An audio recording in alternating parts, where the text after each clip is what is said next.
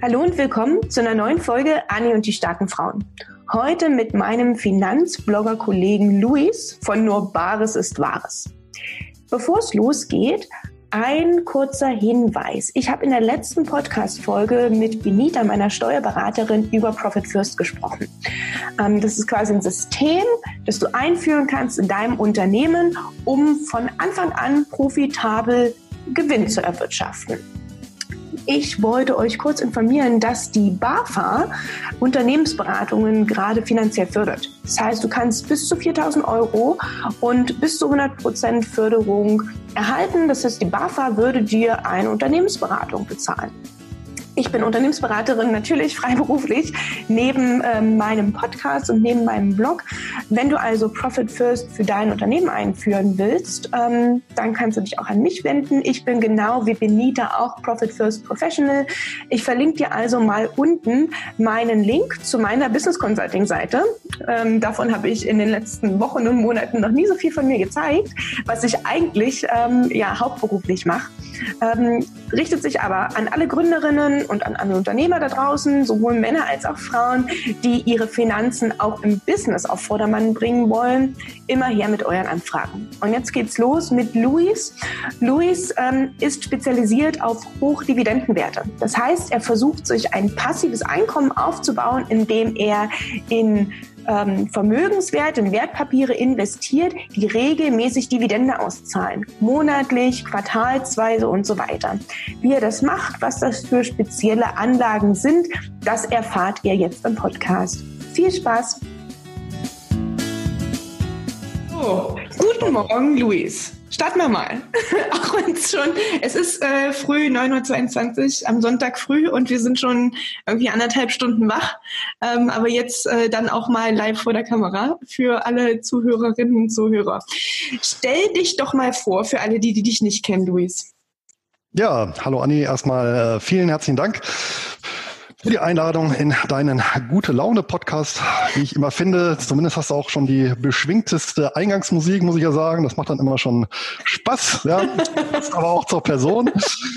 ähm, ja, und äh, ja, wir haben eine wahre Odyssee hinter uns. Ich glaube, jetzt war es der fünfte Versuch, wo es dann endlich geklappt hat. Also das kann ja nur gut werden. Ja, Auf jeden zu, Fall. Ja, zu äh, meiner Person. Mein Name ist äh, Luis Patzos, der eine andere mag mich vielleicht ähm, kennen. Ich betreibe einen Finanzblog, nur Bares ist Wahres heißt er. Da kommen wir sicherlich auch drauf zu sprechen. Auch so im Rahmen Thema, ähm, ja, wie ähm, schafft man sich ja vielleicht auch über Wissen ein separates Einkommen, zusätzliches Einkommen.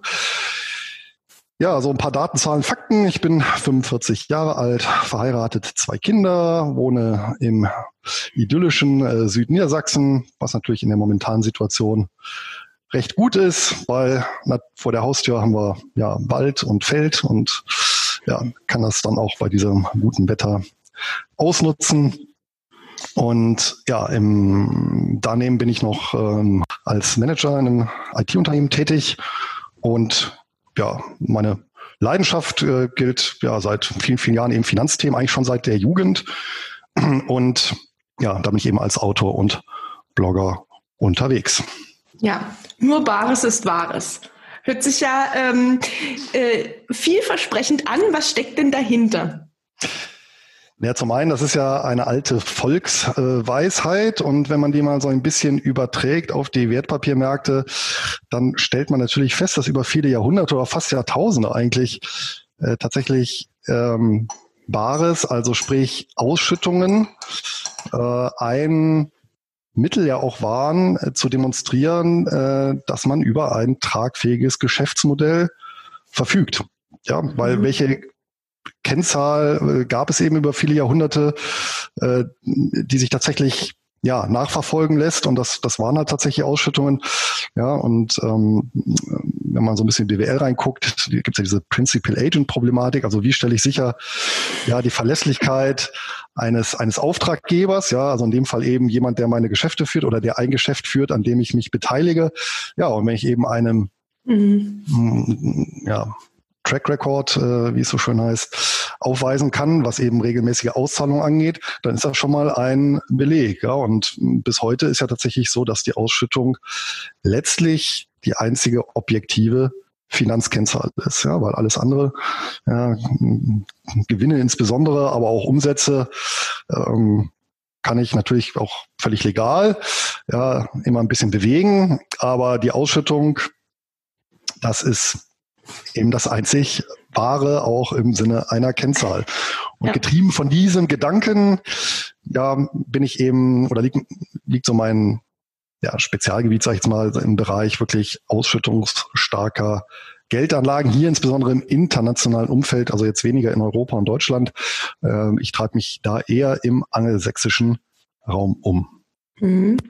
Ähm, jetzt haben wir, hast du vorhin so ein, so ein Schlagwort genannt, passives Einkommen hast du gesagt, wie man mit seinem Wissen ähm, auch sowas generieren kann, bevor wir zu deinen Tätigkeiten kommen im Blog.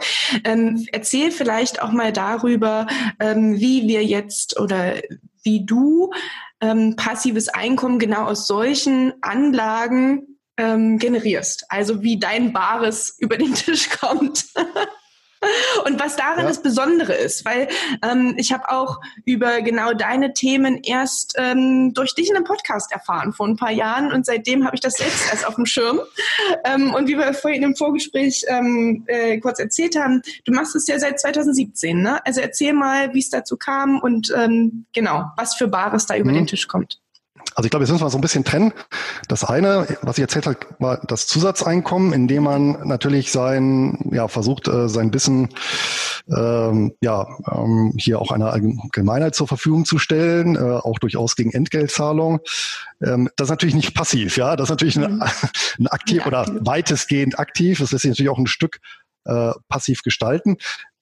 Der andere, äh, das andere ist natürlich ähm, das, was als passives Einkommen ansprichst. Das sind dann tatsächlich die, die tatsächlichen Geldanlagen und ähm, das ist auch das, worüber ich schreibe. Ja, also ich äh, oder auch rede im Podcast. Also wirklich äh, durch die Bank weg über das, was ich rede, was ich schreibe. Äh, da habe ich tatsächlich eben Skin in the Game. Also das ist wirklich das, womit ich mich selber persönlich äh, seit vielen, vielen Jahren beschäftige. Und auf diesen, sag ich mal, Themenkontext bin ich selber so 2002 gestoßen. Mhm. Also ich mache das wirklich schon äh, sehr lange selber. Und genau ähm, dieses Wissen ähm, letztendlich da auf die Idee äh, zu kommen, ja, das nach außen zu tragen, bin ich, ja, jetzt muss ich mal genau überlegen. Also es war 2015 oder 2016 muss das gewesen sein. Ähm, aber wir hatten uns ja schon vorher unterhalten. Ich, ich bin eigentlich eher unkreativer Mensch. Und äh, ich habe eben einen Freund äh, von mir, mit dem ich mich sehr viel über so Finanzthemen unterhalte. Das ist ja auch nicht so selbstverständlich, ist wahrscheinlich bei dir im mhm. Freundeskreis auch nicht unbedingt so, äh, dass du jemanden hast, äh, immer wenn du selber dich für das Thema Finanzen stark interessierst und da auch ein, sagen wir mal, schon sehr solides Wissen hast, dass du wirklich auf Augenhöhe mit jemandem, ja, da einen Schlagabtausch machen kannst. Und äh, bei mir ist eben äh, sehr guter alter Freund von mir, der selber auch äh, Finanzjournalist ist und mit dem habe ich mich eben auch über diesen ganzen Themenkomplex unterhalten und der meint dann, ja, sag mal, ob, ob mir eigentlich klar wäre, dass so im deutschen Sprachraum gibt es nichts dazu. Ich sage, nein, ist mir nicht klar. Ich muss dazu auch sagen, ich war auch nie so besonders online-affin.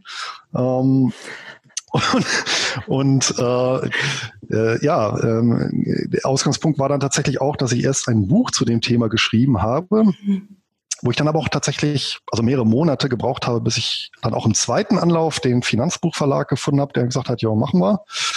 Ähm, und die haben allerdings in dem Manuskript dann einiges rausgestrichen oder ich muss es rausstreichen, weil die gesagt haben, naja, so ein Sachbuch sollte schon so irgendwie auf 300 Seiten begrenzt sein. Ähm, und da muss ich also schon ein bisschen was raus ähm, nehmen. Und besagter Freund hat dann gesagt, naja, weil ich mich dann mokiert hatte, naja, hm, jetzt habe ich noch so viel Material und weiß nicht, was ich damit machen soll. Und der macht doch einen Blog. Und da habe ich gesagt, ach ja, stimmt eigentlich, warum nicht? Ja. Genau. Ja. ja, ach ja, ist auch so online, ist ja vielleicht auch gar nicht schlecht. Ja, probiere ich einfach mal aus. Ja, also äh, neugierig bin ich ja dann schon, ja, oder so experimentierfreudig. Ja, und tatsächlich war es so, dass eben ähm, der Blog ist am, äh, ich glaube, äh, 31. Januar, 30. oder 31. Januar 2017 an den Start gegangen mit dem ersten Beitrag. Also wirklich noch so ganz schnörkellos, ganz einfach, reiner Textbeitrag. Und äh, zu diesem Themenkomplex aber tatsächlich ähm, das erste deutschsprachige Portal überhaupt ja, zu diesen speziellen Themen. Ähm, es gibt natürlich im englischsprachigen Raum einige Seiten, ja, aber es gab zu dem Zeitpunkt tatsächlich weder Buch noch Blog irgendwie irgendwas auf Deutsch. Und mhm. ähm, ja, das war dann so ein bisschen natürlich das Alleinstellungsmerkmal und dadurch, dass ich eben mich mit diesen Anlageformen lange Jahre eben beschäftigt habe, ja, konnte ich dazu natürlich auch recht viel erzählen, was ich dann schreiben, was ich natürlich bis heute gerne mache. Ja. Mhm.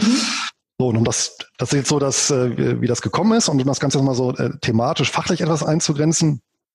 Also ähm, ich war Anfang der 2000er, nachdem ich glaube ich, wie es so jedem geht, der irgendwo an der an sich Thema Finanzen, Börse interessiert, dann erstmal so rumexperimentiert und dann so schaut, na, was ist denn so mein Thema? Ähm, und also zumindest bei mir war es so, ich denke bei vielen alles auch so, dann, wird man so getrieben so von einer etwas un inneren Unzufriedenheit, mhm. was momentan die eigene Anlagestrategie angeht. Und ich bin dann irgendwann äh, eben im Jahr 2002 auf den kanadischen Aktienmarkt gestoßen, was ja, muss man sagen, seit also keine, keineswegs so selbstverständlich war, weil ähm, allein hier ein, eine, eine Bank zu finden, wo man eben kanadische Titel handeln konnte, äh, war gar nicht mal so einfach. Ähm, da war ja das, wie soll man sagen, also das, das, das Broker-Umfeld nicht so wie heute, ja, wo mhm. ja hohe Wettbewerbsdichte, ja, alles voll äh, durchdigitalisiert, ja, und also da waren die Anbindungen relativ schlecht im Vergleich mit heute und noch viel, viel teurer. Und ähm, von daher war es gar nicht so selbstverständlich, dass man sich wie so international orientiert hat. Also jenseits jetzt so vielleicht ganz großer äh, mhm. Börsen und, und Aktien, ne? also vielleicht noch Amerika, also USA. Und ich bin dann aber eben durch einen Zufall auf den kanadischen Wertpapiermarkt gestoßen. Da bin ich auf so eine Anlageklasse oder Instrument gestoßen. Gibt es bis heute, nennt sich Income Trust, also Canadian Income Trust. Ähm, hörte sich schon irgendwie interessant an, exotisch an. Und habe eben festgestellt, in Kanada sind das tatsächlich, wenn ja auch so Rentner Aktien oder Rentnerwerte genannt, weil das tatsächlich viele Rentner im Bestand haben, beziehungsweise auch so viele, ja, so Versicherungsgesellschaften, Pensionskassen. Und das Interessanteste fand ich eigentlich seinerzeit, dass das häufig ähm, Unternehmen sind, die tatsächlich monatlich ausschütten. Und da war ich dann doch so ein Stück weit angefixt, weil wir tatsächlich so im Prinzip nur eine perfekte Analogie zu einem aktiven Einkommen haben. Ja, also ist ja, wenn du irgendwo angestellt bist, dann bekommst du eben dein monatliches Gehalt. Ja, aber wenn du investiert bist in solche Income Trusts, bekommst du eben auch dein monatliches mhm. ja, Gehalt überwiesen. Ja, das ist ja tatsächlich so. Also du bekommst tatsächlich monatlich dann eben zu einem bestimmten äh, Datum dann eben deine monatliche Zahlung. Ja, und ähm, ohne diesen Begriff seinerzeit überhaupt so zu kennen, so passives Einkommen, eigentlich im Sinne, ähm, äh, war ich aber fasziniert eben von der Idee, dass eben tatsächlich möglich ist, ja, ähm, eben über Wertpapiere quasi auch so eine so, so, so, so ein regelmäßiges monatliches Einkommen abzubilden. Und das war für mich eben der Punkt, wo ich gesagt habe, okay, suche ich mal weiter und habe dann eben weltweit viele solche Anlageformen, Instrumente gefunden ähm, erklärt sich da ja vielleicht auch, warum es das in, in Kontinentaleuropa eher weniger gibt, wo wir eben äh, irgendwo gesetzliche äh, Rentenlösungen haben, beziehungsweise äh, Versicherungslösungen, also so Rentenlösungen auf Versicherungsbasis, so dass eben auf die Idee Wertpapiere und das Einkommen, was daraus in Form von Dividenden oder Ausschüttung generiert werden kann, äh, überhaupt als solches zu betrachten, eher fremd ist, ja, also auch historisch fremd, mhm. eher in Kontinentaleuropa, aber eben im, ja, in der gesamten angelsächsisch geprägten Welt, wozu jetzt nicht nur USA, Kanada, Australien gehören, sondern eben auch zum Beispiel so Länder wie Singapur, die ja auch durch das britische äh, äh Rechtssystem sehr geprägt sind, ja, oder Hongkong, äh, wo man dann eben genau solche Instrumente äh, findet, die eben sehr häufig sich auch im Bestand von Leuten befinden, die sagen, naja, mir kommt es eben darauf an, nicht irgendwelche gigantischen Kursgewinne einzufahren oder zu spekulieren, ja, günstig kaufen, teuer verkaufen, sondern eben hier ein möglichst konstantes Einkommen zu erzielen. Hm. Was sind denn das für Unternehmen, Luis? Oh, die Bandbreite ist sehr, sehr, sehr vielfältig. Es gibt natürlich unter diesen Unternehmen äh, durchaus auch die eine oder andere Standard-Dividendenaktie. Ja, jetzt ähm, gerade so in der Corona-Zeit äh, beispielsweise Tabakaktien haben ja auch äh, sehr unterdurchschnittlich verloren. Ja, vermutlich halt auch, weil viele Leute, wenn sie eh nicht raus können, ja, einfach anfangen, äh, auf, mehr auf dem Balkon zu sitzen bei dem schönen Wetter und dann eben mehr zu rauchen, ja, bietet sich ja dann an. Ähm, ja, genauso wie, die, äh, wie der Alkoholabsatz ja auch in die Höhe geschnellt ist, wie ich jetzt neulich gelesen habe. Ja. Ähm, das sind natürlich so klassische Sachen. Ähm, wir finden sehr viel im Bereich der Infrastruktur. Mhm. Ja, ähm, das geht eben tatsächlich los bei äh, Stromnetzen, äh, bei Telekommunikationsnetzen, aber auch bei eher in Deutschland eben auch eher weniger bekannt, aber international doch verbreitet, äh, zum Beispiel äh, Mautstraßenbetreiber, Tunnelbetreiber, ähm, ähm, ist es aber auch im Bereich Energieproduktion und Vertrieb. Das geht eben los bei ja, Energieproduzenten, ähm, Öl- und Gasförderung, über ja, den Transport, beispielsweise Pipeline-Betreiber, ist auch so eine klassische Branche. Ja, aber auch im Bereich erneuerbare Energien gibt es eben ähm, ja, selbst in Europa, in England beispielsweise recht viele Anbieter, die eben in diesem Bereich fallen, sogenannte Yield Companies oder Yield Cos. Ja, das sind eben Unternehmen, die Wasserkraftwerke betreiben, Windparks, Solarparks, äh, Geothermieparks, ja, die aber zum Beispiel die das ist ein wesentlicher Punkt, was ja in Deutschland eben nicht so gut geklappt hat. Hier sind ja vor allem eben die äh, Projektierungsgesellschaften häufig in Not gekommen, ja, oder in pleite gegangen wie Procon. Ja, aber diese Yieldcos beispielsweise, die investieren ausschließlich in produzierende Anlagen. Ja, also die können schon genau ermessen, naja, was habe ich da für, ähm, äh, für eine ja, Ertragslage, allein eben über beispielsweise über die, die Kapazität eben tatsächlich Strom zu erzeugen, die es auch nachgewiesen ist oder, oder berechnet ist. Ja, ich habe da eben häufig, sehr häufig, das kommt dem natürlich entgegen, Gesellschaften, die langjährige Abnahme- und Lieferverträge haben.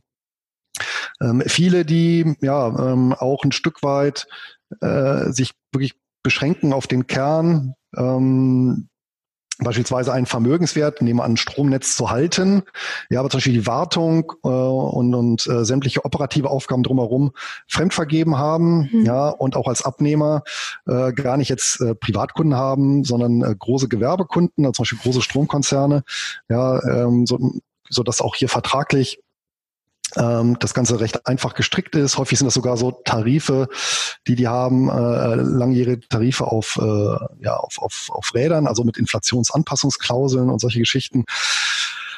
Dann der Bereich Immobilien ist natürlich ein ganz großer Bereich. ähm, das sind die sogenannten Real Estate Investment Trusts. Die gibt es tatsächlich in knapp 40 Ländern weltweit. Ähm, die haben sogar auch noch eine eigene äh, Gesetzgebung. Es gibt sogar in mhm. Deutschland ein eigenes Reitgesetz. Ja, ist wahrscheinlich auch nicht jedermann bekannt. Also das ist zum Beispiel so eine Anlageklasse, alles was so Immobilien angeht, ähm, die sich darüber gut äh, abbilden lässt, äh, bis hin äh, tatsächlich dem, was eben einem, einem, äh, also einem Vermieter da sein Recht nahe kommt, weil es gibt tatsächlich Real Estate Investment Trust, die kann ich ganz regulär über die Börse kaufen. Die betreiben selber ähm, Wohnimmobilien, beispielsweise eben Einfamilienhäuser oder Mehrfamilienhäuser, Apartmentanlagen, also klassische Wohnimmobilien.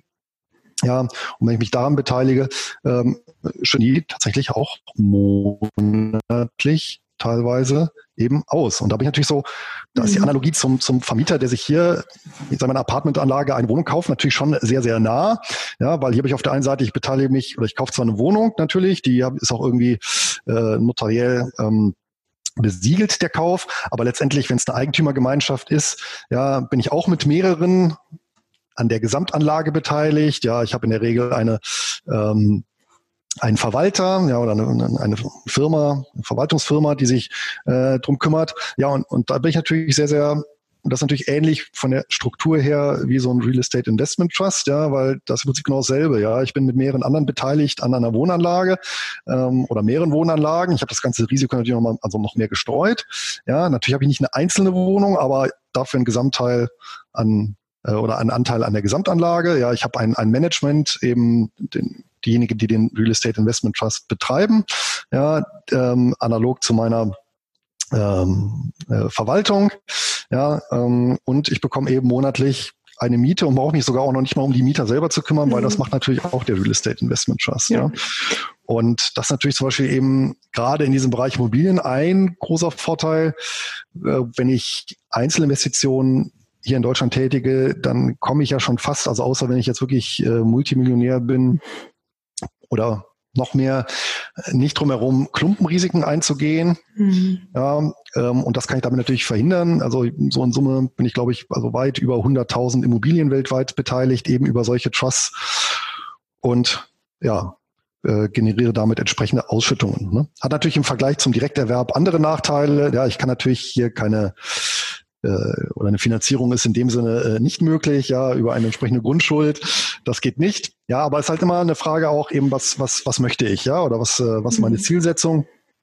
Und es gibt ja auch durchaus manche, die sagen, ja, ich möchte zwar Immobilieneigentum erwerben, aber möchte mich vielleicht eben nicht ähm, mit Summe X verschulden. Und dann ist das natürlich eine durchaus interessante Alternative.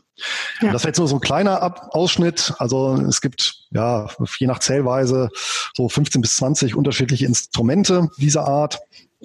Und äh, die habe ich tatsächlich auch in meinem ersten Buch äh, zu dem Thema dann ähm, alle mal so kategorisiert. Mhm, voll gut. Also mich hat tatsächlich ähm, genau diese Immobiliengeschichte, die du zum Schluss erklärt hast, ähm, damals überzeugt, dass ich gesagt habe, gut, ich weiß, Immobilien ist für mich eigentlich eine Anlageklasse, ähm, die ist zwar immobil, also nicht sehr liquide, wenn ich mir dann eine einzelne äh, kaufe, aber ähm, gilt vermeintlich als sicher, weil wir wollen alle, wir müssen alle irgendwo wohnen und äh, ne, Miete muss halt fließen.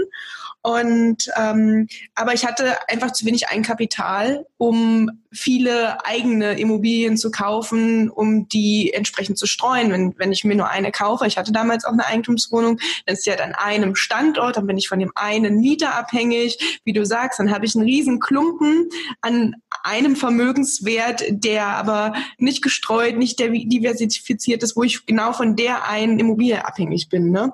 Ja. Ähm, und klar, ich habe den Hebel nicht, um einen Kredit aufzunehmen und zu sagen, ich nehme jetzt mal 100.000 Euro ähm, auf bei der Bank und investiere den in Reiz.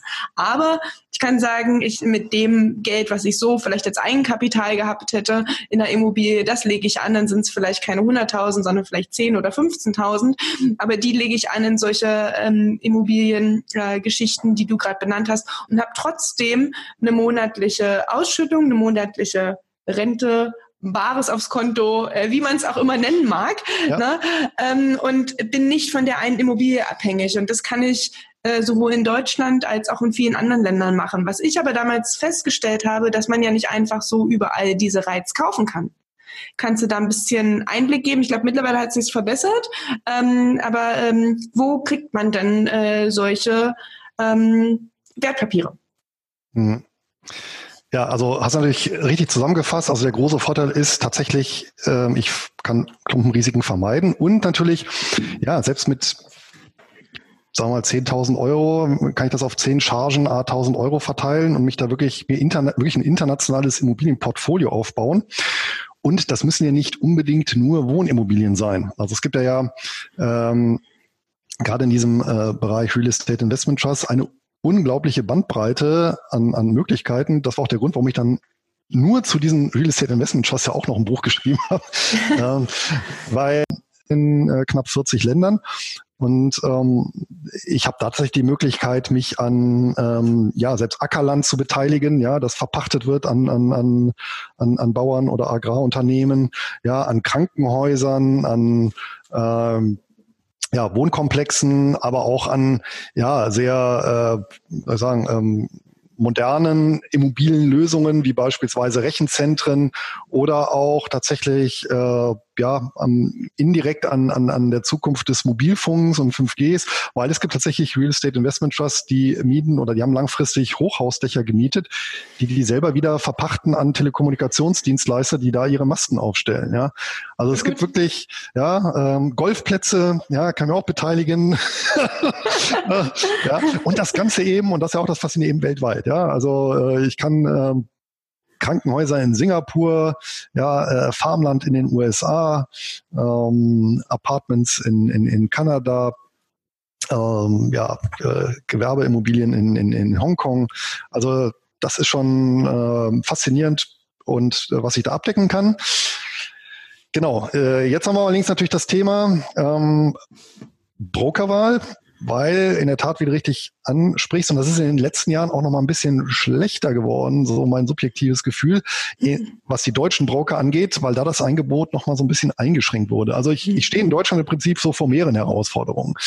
Ähm, wir haben zwar in Deutschland eine Vielzahl von Brokern, ja, allerdings der erste Punkt ist, nicht jeder Broker ist an jede Börse angebunden. Das heißt, äh, ich habe äh, Broker, also bitte jetzt nicht festnageln, ähm, mhm. welcher oder, oder nachfragen, also welcher genau das ist, aber es gibt manche, das sind zum Beispiel Börsen wie äh, Singapur oder Australien ähm, nicht angebunden. Ja, ich kann zwar die ganzen europäischen Börsen zum Beispiel sehr gut handeln, auch noch USA, aber ich habe eben so ja, vermeintlich exotische, was aber gar nicht sind. Ne? Beispielsweise an der Börse in Sydney werden mehr Wertpapiere gehandelt als jetzt hier in Deutschland. Ja, aber ähm, gibt es eben keinen Zugang.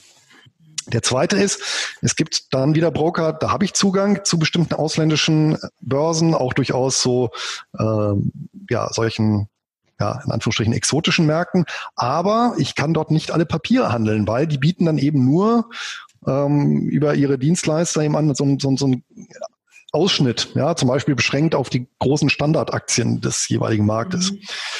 Das dritte ist, sehr viele deutsche Broker, selbst dann, wenn die angebunden sind und auch eine Bandbreite haben, sind sehr, sehr teuer.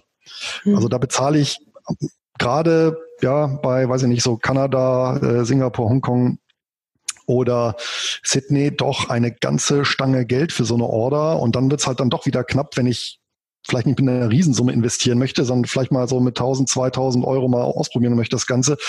Ja, ähm, ja oder selbst 10.000, dann, dann, dann, dann ist es halt schon mhm. prozentual gesehen dann doch wieder relativ viel.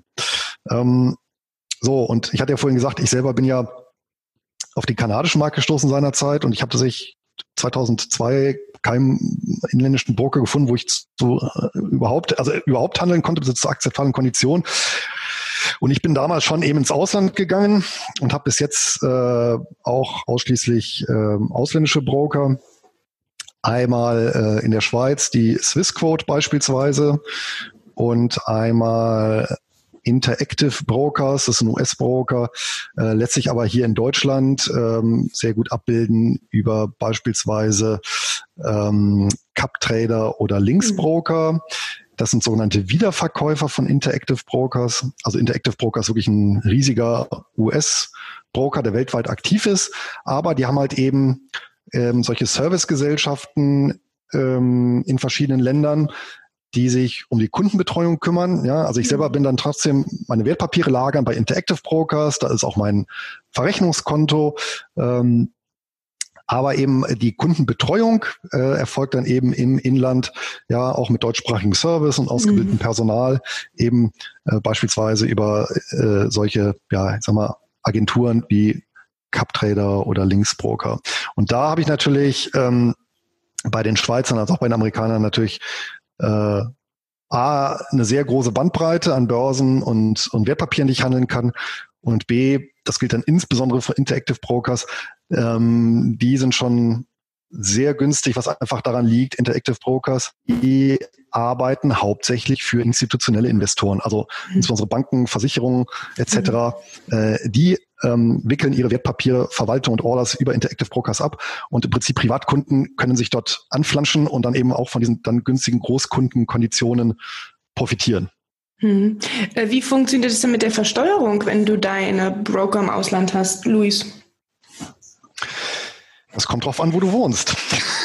Ich wohne in Deutschland gerade. Gut. Du auch. Ja, ähm, dann sind wir beide, wie vermutlich die Mehrzahl der äh, Zuschauer, ähm, in Deutschland mit unserem Welteinkommen steuerpflichtig. Ähm, da haben wir natürlich äh, den Punkt, ähm, äh, wenn du bei einem deutschen Broker bist, dann macht das der Broker für dich. Das heißt, äh, der guckt ja, naja, kommen Erträge rein. Wenn Erträge reinkommen, ähm, ja, gehen die über deinen ähm, Sparerpauschbetrag. Wenn ja, werden eben über den überschüssigen Anteil entsprechend die Abgeltungssteuer abgeführt. Ja, wobei die auch noch intern dann verrechnen, was du an Quellensteuern gegebenenfalls gezahlt hast im Ausland. Das ist ja auch noch so ein Thema bei Auslandsgeldanlagen grundsätzlich, dass es ja sowas gibt wie ausländische Quellensteuer. Ja, aber da auch nur ein Hinweis, bitte nicht schrecken lassen, weil ich diese ausländische Quellensteuer, ähm, ja, sagen wir mal in 95 Prozent der Fälle und äh, wenn ich das planmäßig mache, eben 100 Prozent der Fälle gegenrechnen kann gegen meine Abgeltungssteuer in Deutschland. Das heißt, ich stelle mich in keiner Weise schlechter. Ja, also habe ich einen deutschen Broker, der macht das alles automatisch. Habe ich einen ausländischen Broker, wird keine Abgeltungssteuer abgeführt. Das heißt, ich muss mich selber drum kümmern. Das ist allerdings mit dem Reporting, den die Broker machen, in der Regel kein Problem weil ich äh, gerade auch durch die ganze Digitalisierung einen Wust an Informationen ja auf Knopfdruck quasi generieren kann.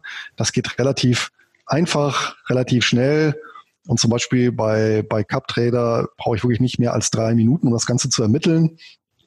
Ähm, habe dann mein Reporting aus dem Reporting, ich weiß ja auch, wo ich suchen muss, ähm, beziehungsweise das ist ja auch genau dokumentiert, äh, gibt es dann eben zwei Zahlen, nämlich einmal die Zahl, welche Dividenden beispielsweise habe ich jetzt steht dann auch an demnächst jetzt hier für 2019 erhalten und welche Quellensteuer habe ich 2019 gezahlt. Das Ganze schon automatisch umgerechnet jeweils tagesgenau in Euro, ne, weil die, Denten, mhm. die, die, die fließen ja dann in Singapur-Dollar, in britischen Pfund, in US-Dollar, in australischen Dollar und so weiter. Ja, und die müssen ja mal dann taggenau umgerechnet werden in Euro. Ja, und das macht der Broker auch alles automatisch. Ich habe am Ende zwei Zahlen. Diese zwei Zahlen übertrage ich in die Anlage CAP und das war's. Also da bin ich dann wirklich mit hm. ja, äh, fünf Minuten wirklich gemütlich dann auch mit dem Thema durch. Ja, ist auch gut, dass du mal angesprochen hast, weil äh, viele schreckt das Thema, äh, aber völlig unnötig. Ja, mhm. äh, viele haben ja auch immer sehr viel Respekt vor diesen Steuerthemen, was aber in dem Fall wirklich gerade wenn ich bei so einem Broker bin wie CupTrader oder Linksbroker, die wirklich ein gutes Reporting haben, äh, mhm. äh, ist diese Sorge völlig unberechtigt. Ja. Und ich ja. im Gegenteil, ich vergebe ja sehr viele Chancen im Allgemeinen auch, wenn ich eben nicht international handel und man muss sich halt eben auch vor Augen führen, ja, äh, die deutschen Kapital oder die deutschen Aktienmärkte, die machen ich glaube, aktuell knapp unter drei Prozent der Weltmarktkapitalisierung aus. Mhm. Also fast gar nichts. Das heißt also, wenn ich nicht international handel, ähm, gebe ich hier 97 Prozent letztendlich aus der Hand. Ja, ja. Chancen. Ja, also ähm, was mich da auch gereizt hat, dass es auf jeden Fall diese diese regelmäßige Ausschüttung gibt. Ne? In deutschen Unternehmen, die haben einmal im Jahr ihre Hauptversammlung, dann kriegt man einmal im Jahr eine Dividende, wenn es hochkommt, ne? Ähm, und man vergibt so viel Chancen oder Kuchen vom Kuchenstücke, wenn man nicht an den anderen äh, Märkten irgendwie mithandelt oder nicht ähm, ja nicht dabei ist und also diese diese Geschichte zu sagen, okay, jeder Euro von mir kriegt einen Auftrag und den lege ich irgendwo an und der gibt mir jeden Monat aber auch ein paar Euro zurück, ähm, dann bin ich nämlich gar nicht so angewiesen auf ähm, Kurssteigerungen äh, ähm, an der Börse. Ich bin da super flexibel und dann juckt's mich eigentlich auch nicht, wenn jetzt durch Corona ähm, die Börse crasht, weil theoretisch habe ich ja meine monatlichen Ausschüttungen. Aber vielleicht kannst du da einen kurzen Einblick geben, denn die Dividende, die es gibt, die ist ja nicht garantiert. Richtig? Richtig, die Dividende ist nichts garantiert. Ja, Im Leben ist nichts garantiert. Äh, daher wäre es natürlich auch erstaunlich, wenn das bei der Dividende der Fall wäre. Nein, Spaß beiseite. Nein, also natürlich, ähm, eine Dividende ist natürlich was letztendlich, letztendlich Freiwilliges, äh, was ich dann eben aus meinen Gewinn erbringe. Ja, ich kann natürlich auch mal aus der Substanz ausschütten, äh, ist natürlich mittel- bis langfristig nicht so gut.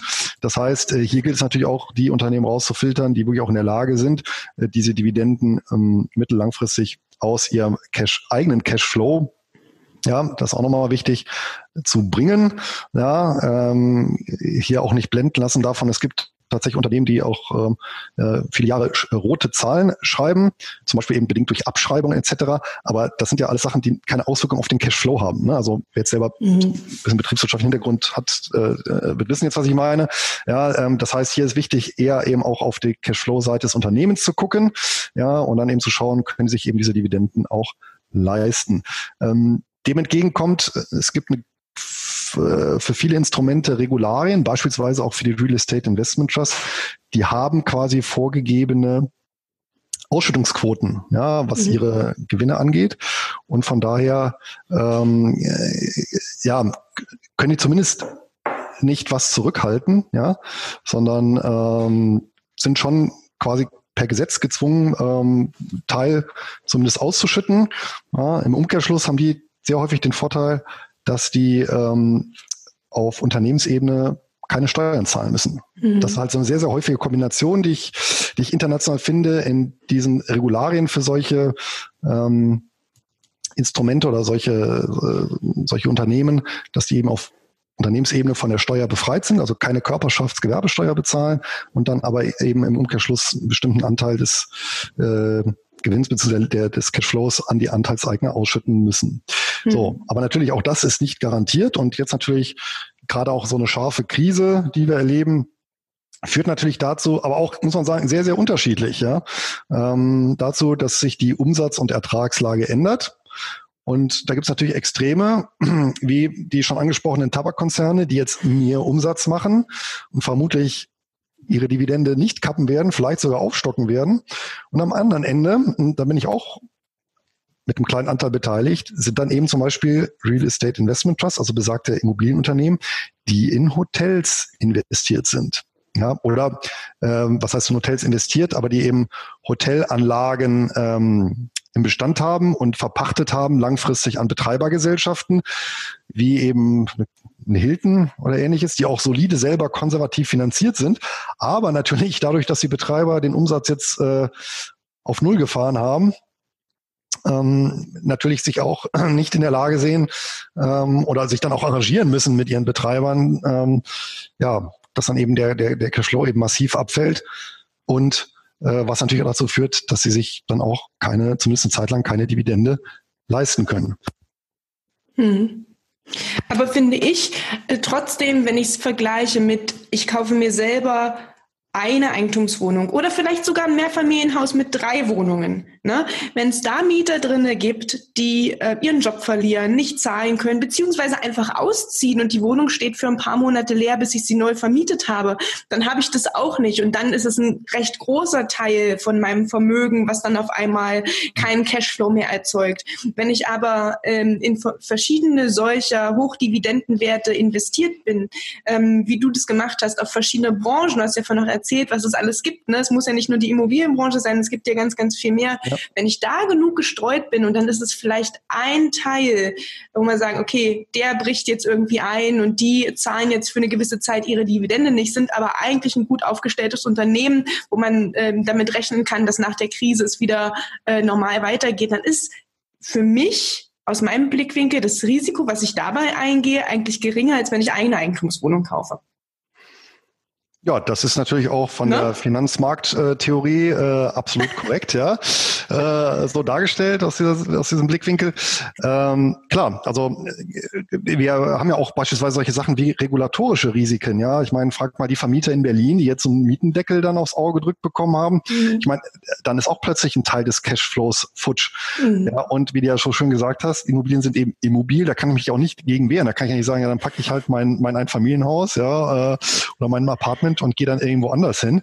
Aber ähm, ich kann eben ein Wertpapiervermögen streuen. Und wenn ich dann eben über Wertpapiere bei deutschen Immobilien einen kleinen Anteil habe, dann bin ich davon eben ganz wenig betroffen.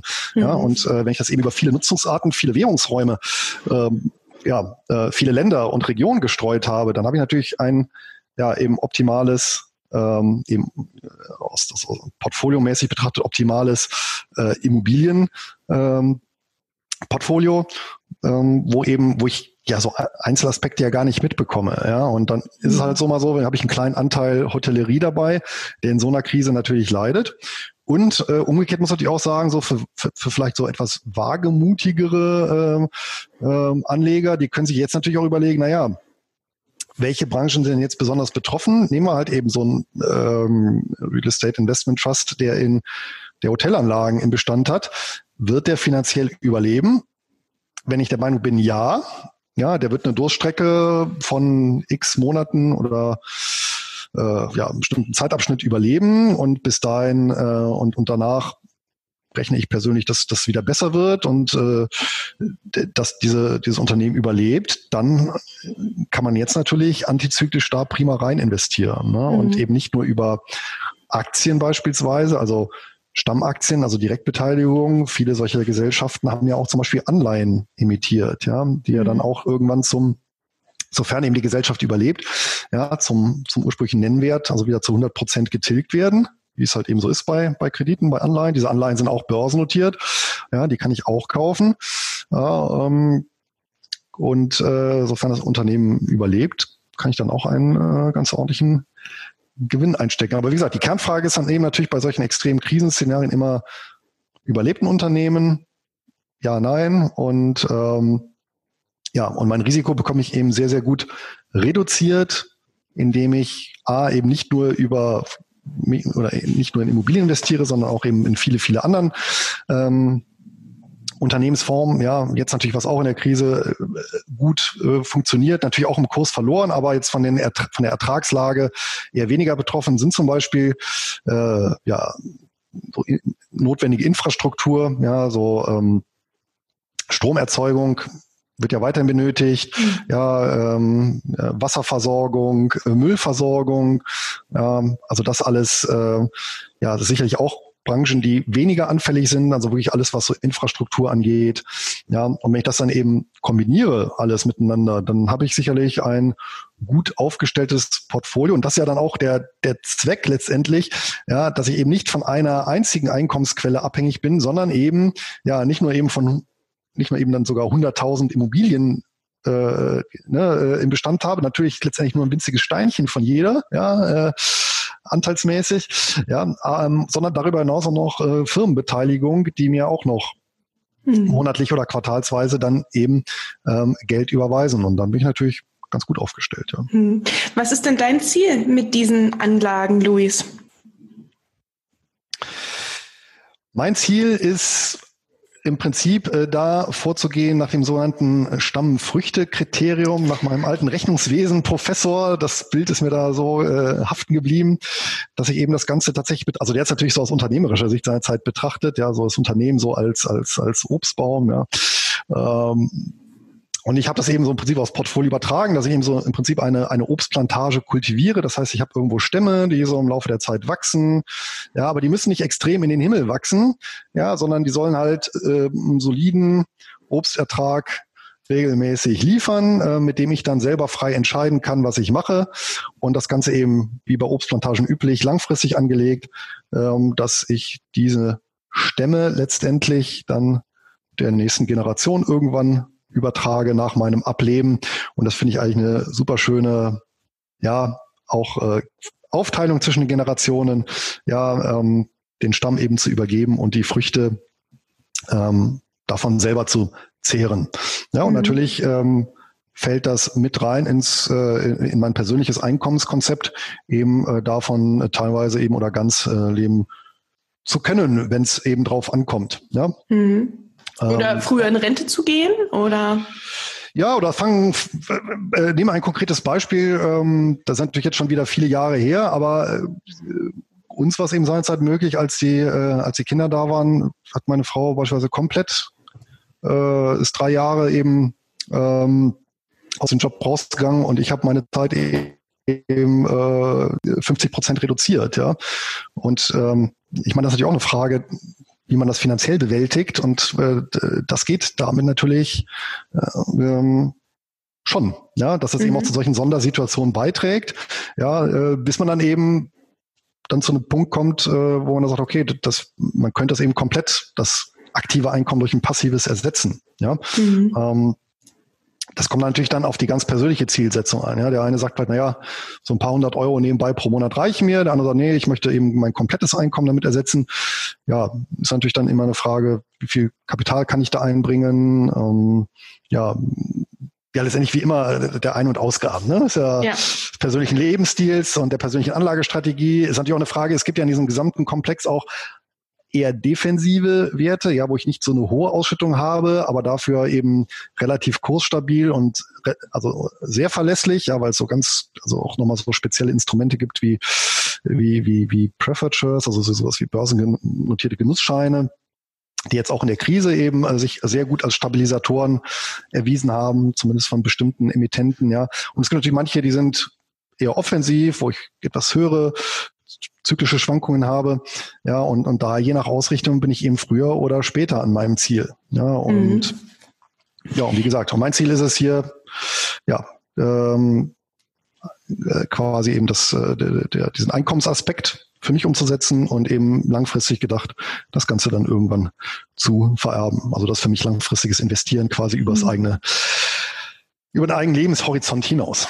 Oh, das hast du schön gesagt. Wenn man dafür seine Familie auch so vorsorgen kann, finde ich es eine tolle Sache und dann nicht so abhängig ist von ähm, dem eigenen, eigenen aktiven Einkommen, von seiner Gesundheit, was da alles mit dazu spielt, ja. dass man wirklich langfristig da, auch wenn die einzelne Dividende nicht garantiert ist. Ich glaube, durch diese Streuung und äh, clevere Investitionen in, äh, ja, in Werte mit Bestand, dass die ähm, zumindest zum Großteil regelmäßig dann Bares ausschütten für sich. Ähm, jetzt, ha jetzt hast du, ähm, Luis, ja total den Einblick dadurch, dass du dich da schon viele, viele, viele Jahre mit beschäftigt. Und wenn man auf deinem Blog guckt, dann sieht man auch sehr, sehr spezialisierte ähm, Artikel ähm, für, für Leute, die da vielleicht auch schon viele, viel Ahnung hab, haben. Wenn jetzt ein, ein Anfänger da ist ne, und sagt, eigentlich möchte ich mich da gerne mal ein bisschen drüber belesen, wie kann man das oder, oder äh, das Lernen? Was gibt es dann für Möglichkeiten oder welche Möglichkeiten bietest du denn auch für Einsteiger, die eigentlich noch nicht so richtig Ahnung von Börse, Wertpapier Papieren und Co. haben. Mhm. Also was ich natürlich zum einen empfehle, ist für diejenigen, die jetzt sag ich mal äh, gänzlich unbeleckt sind oder wirklich jetzt einsteigen äh, überhaupt ins Thema Wertpapiere, ähm, tatsächlich auch mal äh, bei den, ich sag mal so etablierten Kollegen so reinzuschnuppern. Ja, das äh, kann sein hier beim beim Finanzvisier Albert Warnecke oder beim Finanzrocker Daniel Kort ähm, oder oder oder die eben auch gerne die, äh, die alten Podcast-Folgen beispielsweise, wer sagt, okay, ich möchte das beispielsweise auf der Fahrt zur Arbeit mir äh, äh, ähm, anhören. Ja, ist eine super, super Methode, ja, ähm, sich hier wirklich so Grundlagenwissen äh, anzueignen. Hm, wer dann sagt, okay, ähm, jetzt bin ich soweit, ich habe gewisse solide Grundlage und möchte vielleicht ein bisschen vertiefen, mal ein bisschen was anderes kennenlernen, ähm, ist natürlich, wenn er diesen ganzen Bereich dieses ausschüttungsorientierten Investierens ähm, abdecken möchte, da gibt es natürlich vor allem im englischsprachigen Raum einige Angebote. Äh, klar, hier ist natürlich erforderlich, äh, sagen wir zumindest grundlegende solide Englischkenntnisse. Ja, ähm, um die komme ich da äh, nicht herum, aber da kann ich auch beruhigen. Also wirklich ähm, solide, solide Grundkenntnisse, das reicht. Ja, da muss ich auch kein, kein, kein Experte sein. Das ist ja auch ein Vorteil, muss man auch sagen, der englischsprachigen Welt, dass die Texte also gut verständlich auch sind. Ich glaube, kannst du, kannst du, glaube ich, auch bestätigen aus seiner praktischen Erfahrung. Ähm, Im deutschsprachigen An äh, Raum ist das Angebot dann doch etwas begrenzter. Ähm, ja, da kann ich natürlich meins äh, guten Gewissens empfehlen. Ähm, zum einen auf dem Blog habe ich, ja, wie gesagt, das eine Fülle von Beiträgen zu verschiedenen Themen, die man sich mal anschauen kann. Ich habe auch das, den ein oder anderen ähm, Einstiegsartikel, also eben für diejenigen, die sagen, okay, ich, ich, äh, äh, wie könnte ich denn ganz einfach und schlank sowas umsetzen? Da gibt es tatsächlich auch ja, so ETF-Lösungen beispielsweise, ja, das ähm, wo dann der Rechercheaufwand sich sehr in Grenzen hält, wo ich auch mal so ein Muster aufzeige, was ich auch selber bespare, ja, ähm, um, um hier auch äh, ja aus dem Gedanken eben heraus, ne, ähm, Skin in the Game. Ähm, wer da ein bisschen tiefer einsteigen möchte, wer mein Newsletter abonniert beispielsweise, der bekommt so einen zehnteiligen Kurs, wo ich so wirklich so ein paar elementare Sachen vermittel. Ja, ähm, zahlreiche kostenfreie Inhalte und wer dann äh, noch tiefer einsteigen möchte, da biete ich dann halt auch ähm, kostenpflichtige ähm, ähm, Angebote an. Beispielsweise fängt das mit ja, relativ bescheiden den Kosten eben für, für ein Buch. Ja, ähm, da steht natürlich auch eine Menge drin zum, äh, zum Nachlesen. Das Ganze mit ja, einer recht hohen Informationsdichte ähm, und geht dann weiter ähm, über einen äh, Mitgliederbereich, wo ich beispielsweise für diejenigen, die sich die Recherchearbeit ersparen möchten, wo ich meine eigenen Wertpapierdatenbanken auch hinterlegt habe mit insgesamt mehrere hundert äh, Titel, ähm, ja, also eine unheimliche Zeitersparnis.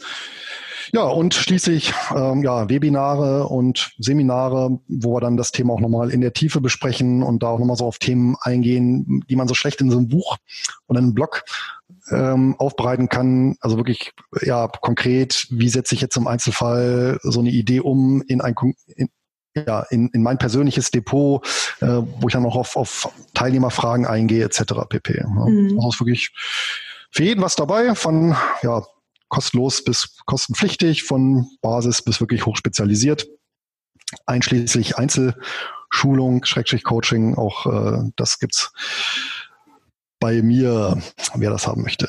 Voll gut. Ich verlinke das natürlich auch gerne nachher in den Show Notes, dass man äh, direkt zu deinem Blog Bares ist Wahres kommt und äh, da mal nachlesen kann oder sich auch gerne mal das Buch anguckt. Ähm, hast du denn ähm, aus deiner Erfahrung, wenn wir abschließend äh, mal drüber sprechen, einen Tipp oder ein Learning, wo du sagst, Mensch, ähm, das ist so äh, meiner Invest aus meiner Investitionshistorie das, was ich jedem mitgeben würde? Ja, was natürlich sehr, sehr wichtig ist, aber das kann man eben nur bedingt selber steuern, ist wirklich früh anzufangen. ja. Und da muss ich sagen, da bin ich auch meinen Eltern sehr dankbar. Also meine Eltern waren in Finanzdingen äh, tatsächlich also sehr, sehr konservativ, so dass äh, ähm, ja, wie soll man sagen, ja, ähm, komplizierteste Produkt, was sie hatten, war eben so ein Bausparvertrag, ja, also und ansonsten so Tagesgeld aber mit Börse so hatten die überhaupt nichts am Hut. Aber die haben mich auch nie gebremst, ja. Also, obwohl ich schon als Kind das Interesse hatte und die haben also eben nie gesagt, oh, ganz gefährlich oder lass die Finger von oder sowas. Nee, nee, die haben es im Gegenteil sogar gefördert. Ähm, was eben sehr gut ist, sodass ich eben die Möglichkeit hatte, mich auch frühzeitig damit auseinanderzusetzen.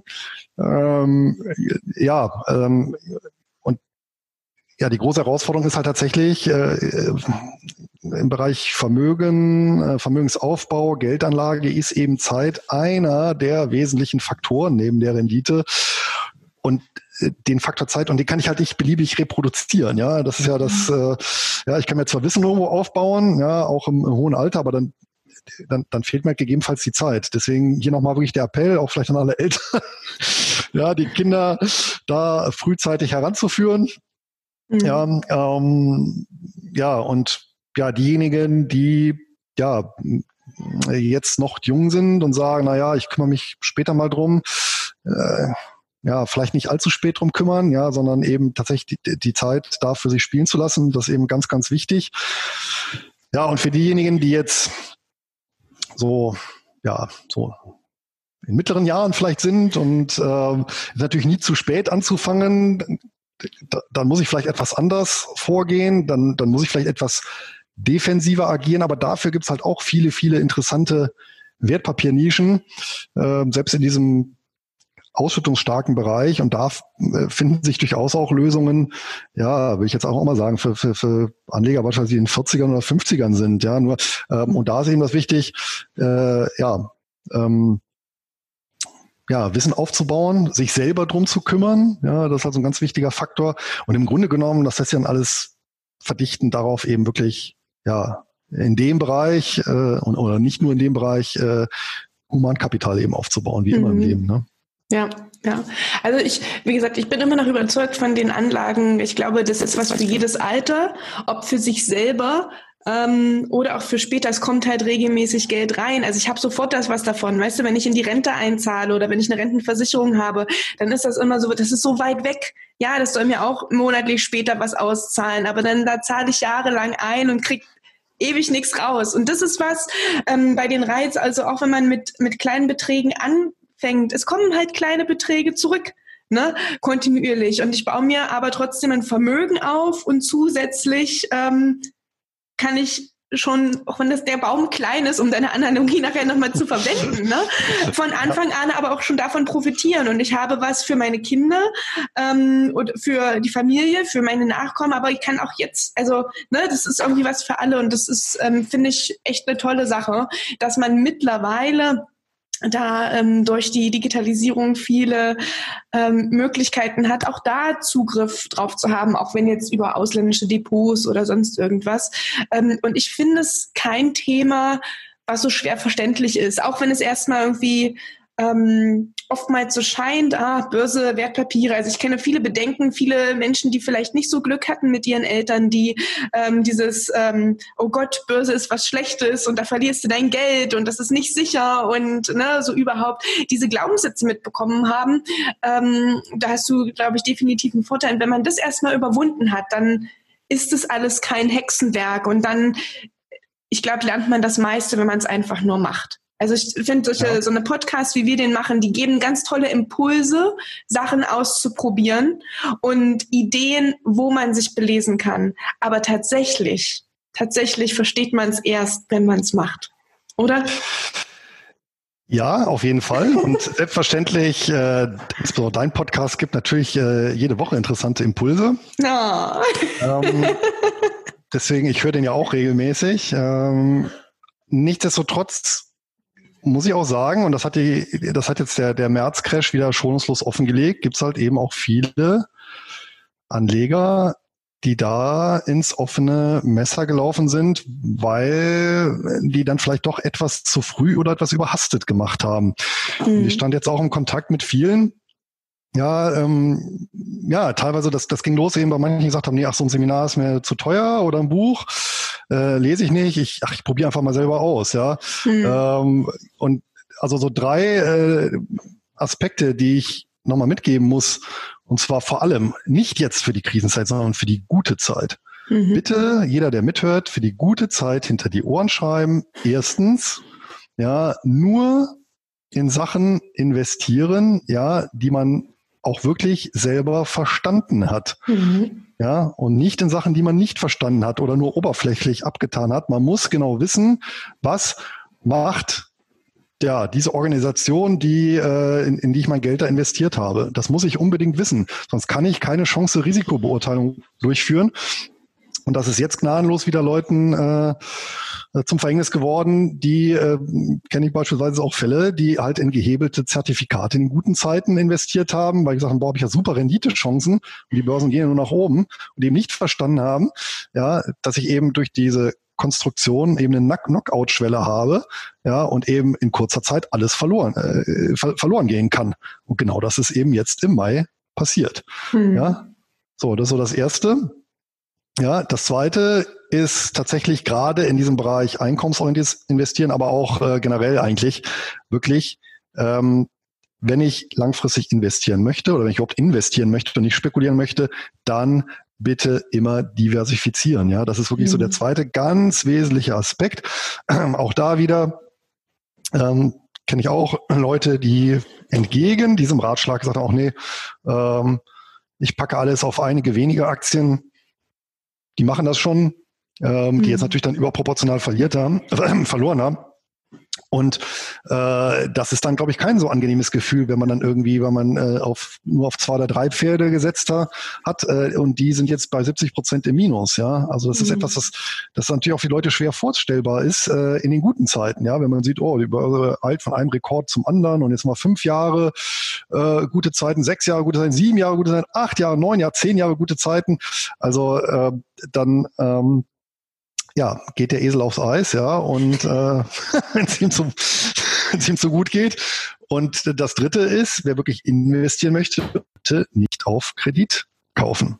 Und da stehen ja. jetzt auch wieder einige Anleger so am Rande der, ja, sonst bürgerlichen Pleite, weil, weil, und das ist natürlich auch so ein Thema, ähm, ich kann natürlich mein Wertpapier Depot beleihen, ja, nicht wie eine Immobilie zu den Konditionen, aber es ist in der Regel kein Problem, ähm, mein Depotwert äh, irgendwo zwischen 50 und 100 Prozent des Depotwerts zu beleihen, je nachdem, was ich drin habe.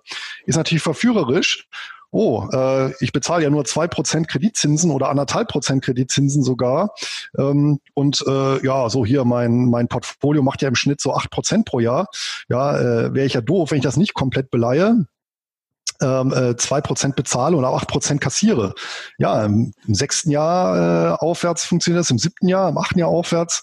So, im März 2020 hat es dann nicht mehr funktioniert und äh, dann wurden solche Depots teilweise komplett ausgelöscht. Ja, warum?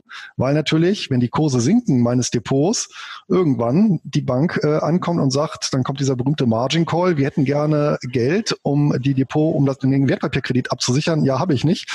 Ja, vielen Dank. Dann machen wir jetzt Zwangsliquidierungen. Und zwar natürlich genau jetzt zu den ungünstigsten Kursen. Und da sind wir nämlich wieder beim Faktor Zeit.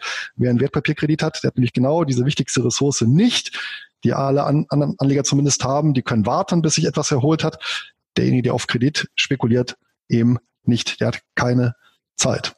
Ja. ja und ähm, dann kann wirklich alles, alles verloren gehen. Und äh, das ist auch etwas, ja, die Obstplantage bitte nicht beleihen. Ja, ja, ich finde, ähm, das setzt für mich nochmal was anderes vorneweg, was ich, was so für mich so Grundverständnisregeln ähm, beim Investieren sind.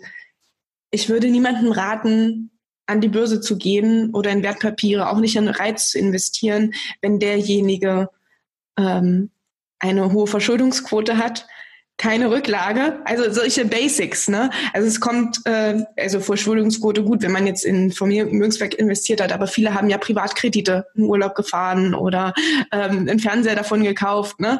Ähm, also hohe Kreditraten hat, ähm, keine Rücklage, drei bis sechs Monatsgehälter auf einem Tagesgeldkonto zur Verfügung stehen und dann die letzten 300 Euro, die auf dem Konto sind, irgendwie in Reiz zu investieren oder in Aktien zu investieren, bringt halt auch nichts, ne? Also das kommt für, das ist, kommt für mich noch ganz am Anfang, ähm, erstmal so eine Grundvoraussetzung zu schaffen und auf Kredit würde ich auf keinen Fall ähm, ein ja, Wertpapiere kaufen. Also wichtiger Hinweis, danke nochmal, dass du den gebracht hast, weil ähm, du hast, glaube ich, so die zwei gefährlichsten ähm, Gefühle angesprochen, die äh, die Investitionen zum Scheitern bringen können. Und das ist Gier und Angst. ne? Die Menschen, die gierig sind und sagen, ah, ist mir jetzt egal, ob ich da eine Rücklage für mich habe, ähm, ich nehme sogar noch einen Kredit auf und äh, kaufe die Aktien. Ne? Äh, das kann ganz schnell in die Hose gehen. Und Angst äh, in dem Sinne, ähm, ja, zu, einfach jetzt überhastet äh, zu verkaufen vielleicht auch. Ne? Viele haben gesagt, oh Mensch, jetzt fällt's, jetzt fällt's, oh, ich habe noch nicht lange ähm, quasi Erfahrung an der Börse, haben aber nicht in der Rückhand, in der Rückhand äh, die Tagesgeldrücklage oder sonst irgendwas und denken jetzt, oh, mein Geld ist weg, ich muss verkaufen. Da hatte ich mich auch viele von, viele Anfragen, die kamen, die sich nicht an diese Grundregeln gehalten haben und die jetzt in so einer Tiefphase, obwohl sie es nicht mussten, verkauft haben. Und das ist ähm, ja, das ist sehr, sehr schade. Dann kann da ganz, ganz schnell ähm, aus dem Geldsegen, ähm, ja, was nicht so Schönes entstehen. Ein Geldfluch, ja. Ja, ja wobei, Geldfluch. Ähm, äh, noch was Wichtiges dazu, ja, weil ähm, äh, du hast absolut recht, diese beiden Grundgefühle, ähm, die bekommst du auch nicht abgestellt, ja. Da bin ich ja auch nicht vorgefeilt. Und jetzt im mhm. März war es ja bei mir so tief im Inneren des Herzens ja genauso. Also ich oft eins, ah, Mist jetzt sind alles ja so derbe abgestürzt, was ist, wenn das weitergeht? Äh, ja, ähm, macht sich auch so die, die, die schlechte Laune so ein bisschen breit. Auf der anderen Seite tatsächlich, ah, ja, jetzt haben wir ja wirklich so stark abgestürzte Kurse. Ja, da lohnt sich ja schon wieder einzusteigen. Ja, äh, da winken ja wieder super Renditen. Das heißt, dieses Gefühl ähm, bekommt man auch nicht los, wenn man, also meiner persönlichen Meinung nach, wenn man 20, 30, 40 oder 50 Jahre an der Börse äh, aktiv ist. Aber ähm, ich denke, also mit, mit einem entsprechenden Erfahrungshorizont und ähm, entsprechender Vorbereitung kann man diese Gefühle zumindest recht gut kontrollieren. Mhm. Ja, und ich bin ja auch immer so ein großer Freund davon, ähm, zumindest was, was eben Geldanlage angeht, sich Regeln aufzustellen, diese auch zu verschriftlichen. Und das klappt dann eben mit der Erfahrung eben ganz gut, dann auch zu sagen, naja, äh, klar habe ich diesen kleinen äh, Gier, äh, Teufel und Angstengel oder umgekehrt, ja, ja auf der linken, rechten Schulter sitzen, der mir dann was ins Ohr flüstert. Ja, aber ähm, so ein bisschen äh, wie hier die Crew von Odysseus, ja, die sich äh, dann hier so Wachs in die Ohren angesichts der Sirenengesänge äh, geteufelt haben und dann eben nicht mehr so viel davon mitbekommen haben. Ich glaube, das ist eine ganz gute Immunisierungsstrategie. Ja, wenn man sich da wirklich seine festen Regeln aufgestellt hat, ja, und äh, ja, da auch äh, Vertrauen drin hat, weil die sich bewährt haben, wenn man die äh, weiter nachverfolgt und ja, sich dann auch ein Stück weit, da, zu solchen Regeln wird auch sich ein Stück weit eben von, von der Finanzberichterstattung fernzuhalten.